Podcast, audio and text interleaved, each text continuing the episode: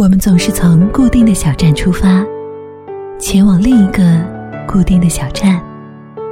如果可以重新认识这个世界，你最想见到的是什么？穿过地心的另一端，会不会刚好有一座盛开的玫瑰花园？停下匆忙的脚步，放下疲惫的心情，唤醒沉睡的耳朵，听，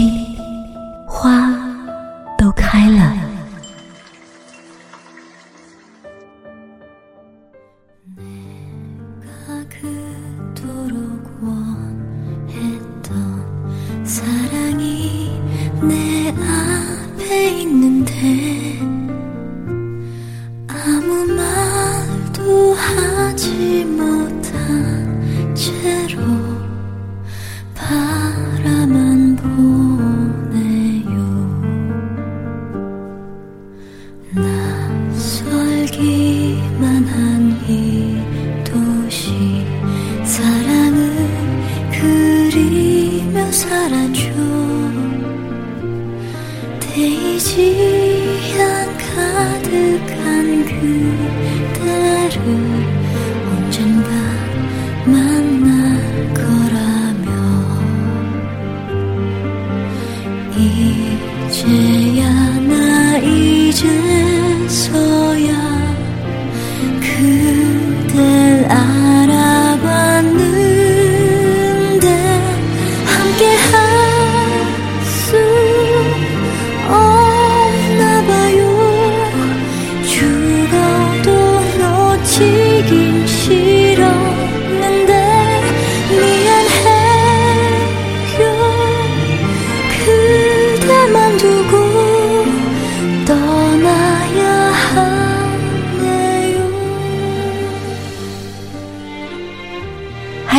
好吗？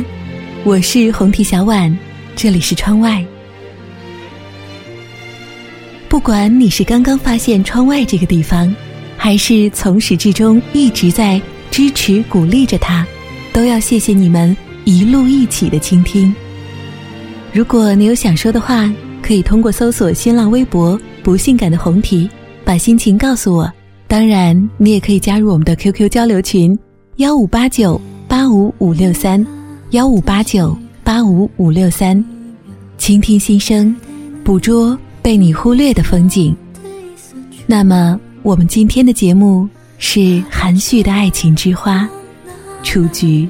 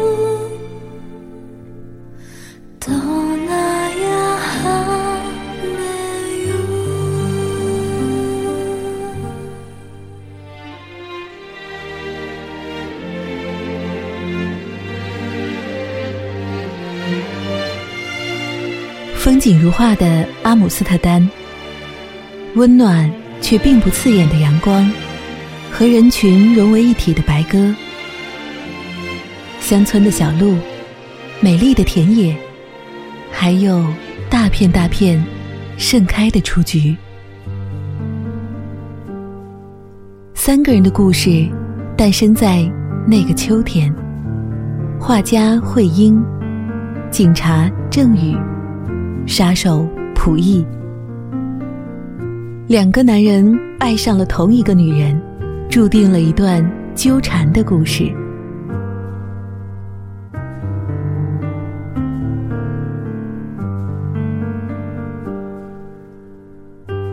慧英是一个自由画家她每天在广场上帮路人画肖像而像她一样风雨不改的还有某个人为他送来的雏菊。每天雏菊总是在四点十五分准时送到，让他心里悸动而好奇。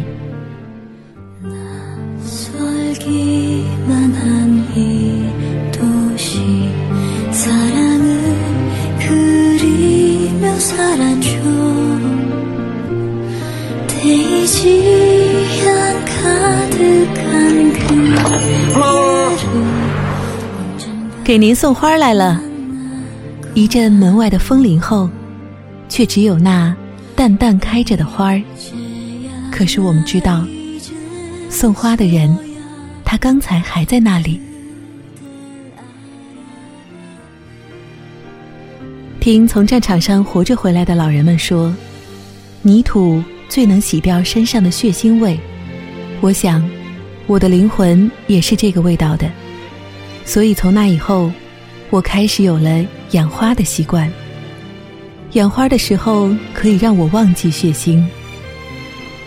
这是溥仪的开场词。第一次遇到他，是他第一次杀人的第二天。于是，在每天的四点十五分，他都会送他一盆雏菊，因为身份，因为顾虑。所以，他只能暗恋。所以，他只能藏在远处，深深爱着他。溥仪租住在小广场旁的公寓，暗中观察着他心爱的人。慧英在广场上替人画肖像赚钱，没有生意时，他就坐在阳光里，裹着披肩，打一会儿盹儿。当他跟广场的同伴喝着咖啡，他便也隔着窗户举起手中的玻璃杯。当他跟广场的同伴挥手告别，他也向着他的背影摆一摆手，看着他踢踢踏踏越走越远。有一天，匆匆而过的郑宇遇上了画家慧英。郑宇是一名国际刑警，他为了追捕一个贩毒集团，来到了这座城市。本来他是利用慧英来观察罪犯的，然而他却迷上了温婉动人的慧英。他在等待目标出现的空闲时间里，让慧英帮他素描肖像。于是，他们的爱情也在这个时候萌发盛开。慧英呢，则误以为警察郑宇就是那个给她送雏菊的人。于是，在有白鸽飞过的广场上，慧英一笔一笔的勾勒着爱的轮廓。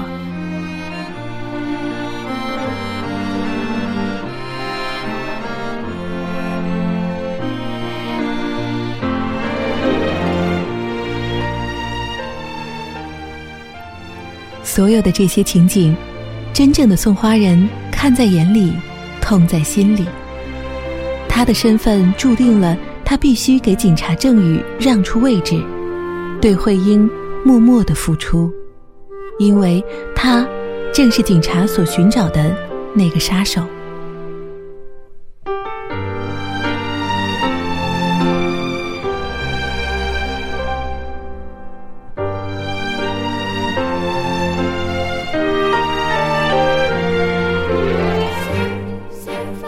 强烈的爱，终究让他不再躲在暗处。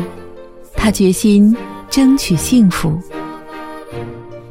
这两个男人在法律上，在感情上鲜明的对立，注定了这个故事不能有完美的结局。最终，枪声过后，鲜血在慧英描有雏菊的画布上蔓延开来。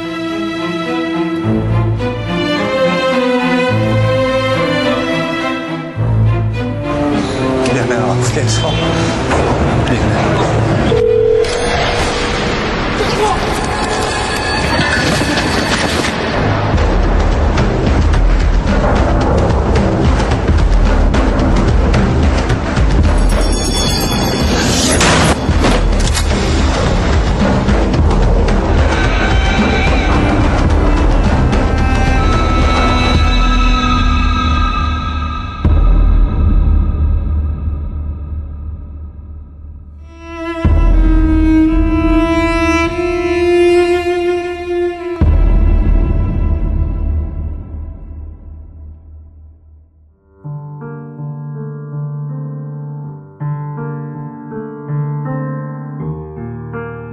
慧英独特的气质，就像雏菊一样的芬芳迷人。也正是因为雏菊，才让慧英有了成为画家的梦想。然而，一直躲在暗处的溥仪，却痛苦地看着慧英和郑宇见面时的幸福。他一直隐藏着自己的身份，守护在慧英身边。直到有一天，当他来到广场上，让慧英帮他画画，然而，慧英画到一半却无法继续。绝望的溥仪发现，他画的竟然是另一个男人的脸。但是这份悲伤的爱情，却不是那么容易就放弃的。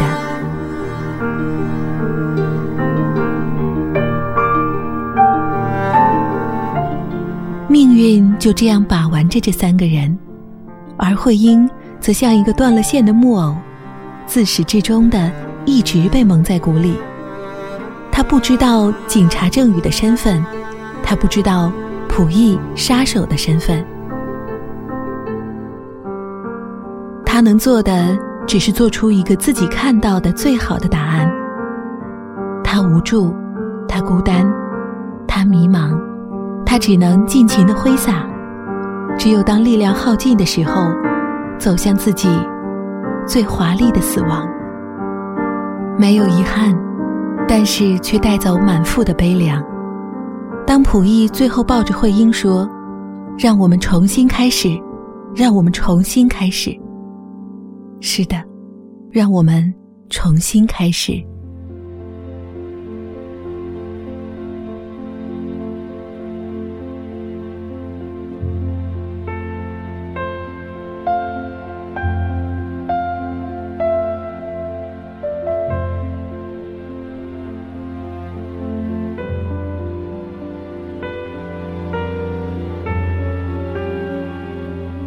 慧英说：“梵高画的是向日葵，而我画的则是雏菊，是小向日葵。它不大，可是却一样的向着太阳，一样的充满了活力。”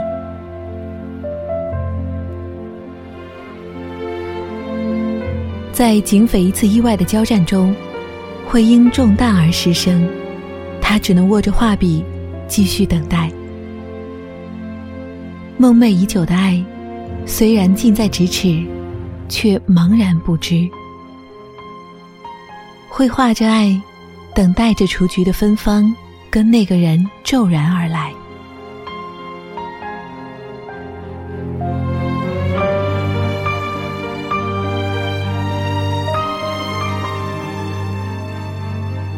警察、逃犯、温婉的画家。古老又浪漫的阿姆斯特丹广场上，三个人错综复杂的感情继续抽枝发芽。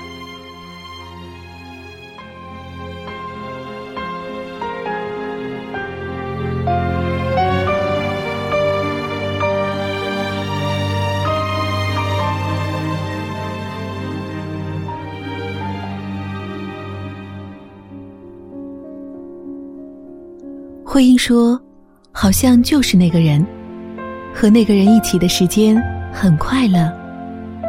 大片的雏菊绽放在乡间，流水涓涓，美丽如她。她执着地等待着自己的初恋，虽然不能发出声音，但是手握画笔，有了心中爱的表达。”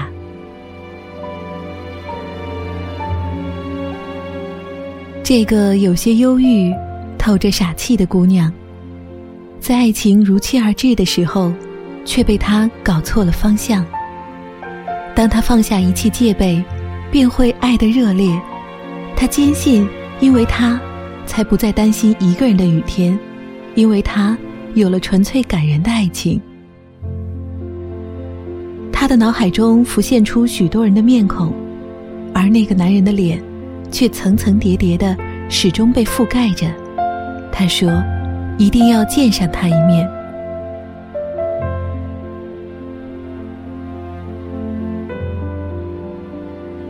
警察郑宇并没有在慧英面前说出他等的那个人不是他，把这么可爱的女人抱在怀里，怎么能说出等待的不是自己呢？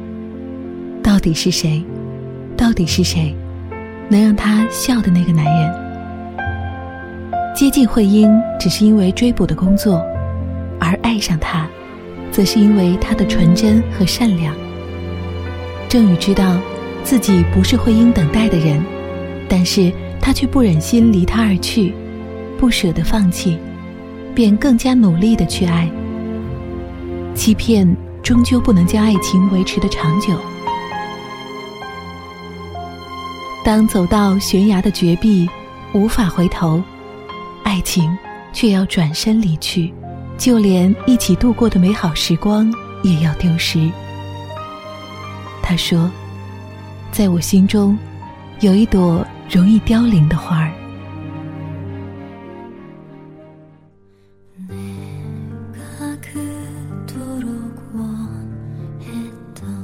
而整个事件中最清楚脉络的。可能就是躲在暗处的溥仪，他爱上了在野地里独自作画的慧英，爱上了她真净洁白的模样。因为慧英一次失足落水，他特意修了一座木桥送给她，并且给她的回信也一直带着雏菊的花粉，并且在从此以后的每一个四点十五分，都会送上一盆开放着的雏菊。只是不能轻易的说爱你，所以只能把爱深埋在心底。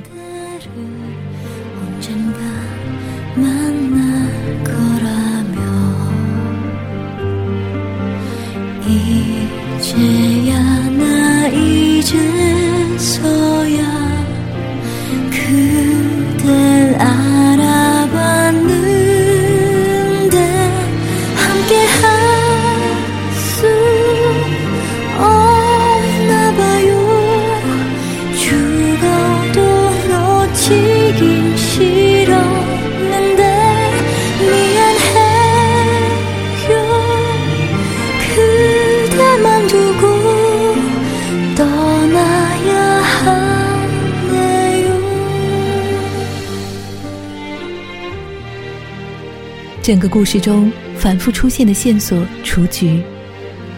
它喜光而不耐阴，总是向阳生长。它在乡间，在溪水边肆意的开放。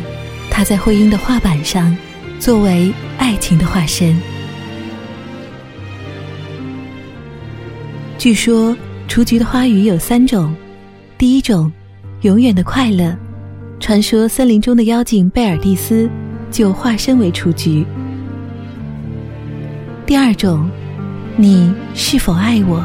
因此，雏菊通常是暗恋者送的花儿。第三种，则是离别。形态微小的雏菊不是玫瑰，它代表着心中有爱，而玫瑰代表的则是热烈的爱。雏菊纤细，玫瑰有刺，脆弱的雏菊。毕竟不是玫瑰，承载不了奢侈的爱情。而这个故事用雏菊作为名字，可能就暗含着忧伤的影子。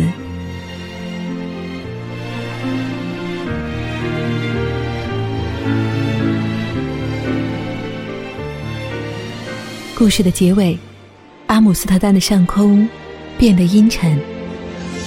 慧英捂着脖子。哭泣着，用力的呐喊，发不出声音来。而远处的他，能读懂慧英的唇语，只是是否太迟？慧英高高举起那幅由小桥流水相间绽放的雏菊的画，只是是否太迟？画上溅满了鲜血，预示着这段爱情是圆满。还是幻灭。此刻虽然太迟，但是我终于认出了你。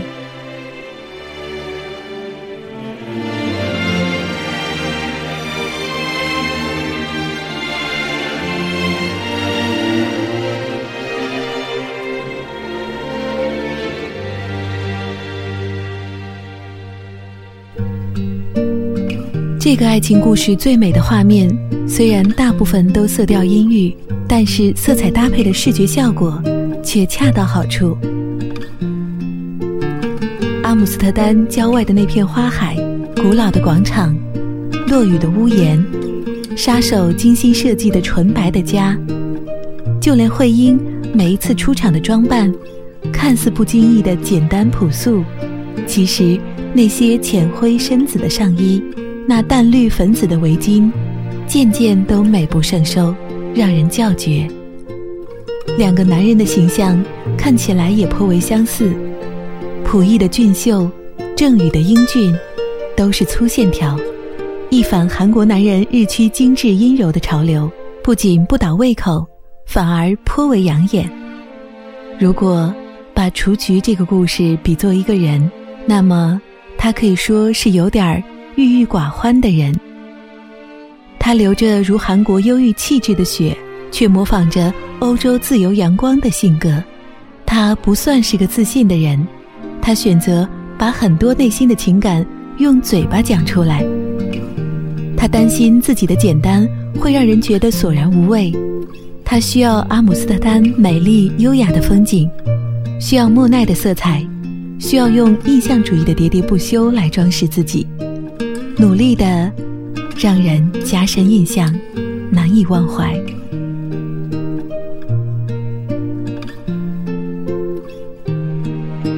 也许喜欢这几个主角的气质的人，都会喜欢这个故事；也许热爱画画、喜欢色彩的人，会爱上其中的画面；也许向往生活在一片雏菊花海的人，会迷恋这里的风景。而也许，你也会像我一样，爱上阿姆斯特丹的天空，并且希望温暖的爱永远存在。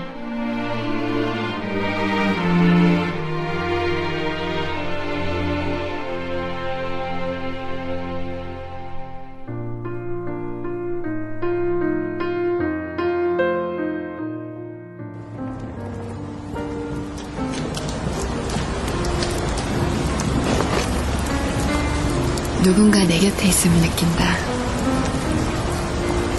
날 지켜주고 날 위해 데이지를 보내는 사람 누굴까 오랫동안 그 사람을 기다린다